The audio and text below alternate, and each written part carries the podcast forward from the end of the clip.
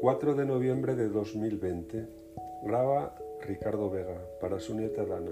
El Quijote, desde celada finísima de encaje. Fue luego a ver su rocín, y aunque tenía más cuartos que un real y más tachas que el caballo de Gonela, que tanto un pellis osa fui, le pareció que ni el bucéfalo de Alejandro ni Babieca el del Cid con él se igualaban. Cuatro días le pasaron en imaginar qué nombre le pondría, porque según decía él a sí mismo, no era razón que caballo de caballero tan famoso y tan bueno él por sí estuviese sin nombre conocido, y así procuraba acomodársele de manera que declarase quién había sido antes que fuese de caballero andante, y lo que era entonces, pues estaba muy puesto en razón que, mudando su señor estado, mudase él también el nombre y le cobrase famoso y destruendo, como convenía a la nueva orden y al nuevo ejercicio que ya profesaba.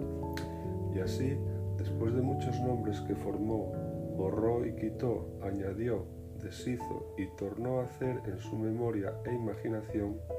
al fin le vino a llamar Rocinante,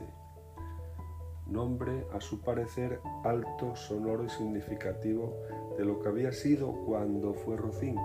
antes de lo que era, que era antes y primero de todos los, los rocines del mundo. Puesto nombre y tan a su gusto, a su caballo quiso ponérsele a sí mismo, y en este pensamiento duró otros ocho días, y al cabo se vino a llamar Don Quijote, de donde, como queda dicho, tomaron ocasión los autores de esta tan verdadera historia que sin duda se debía de llamar Quijada y no Quesada, como otros quisieron decir. Pero acordándose que el valeroso Amadís no solo se había contentado con llamarse Amadís a secas,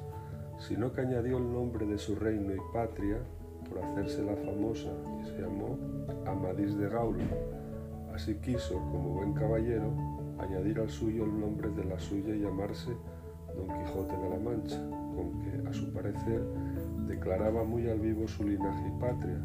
y la honraba con tomar el sobrenombre de ella.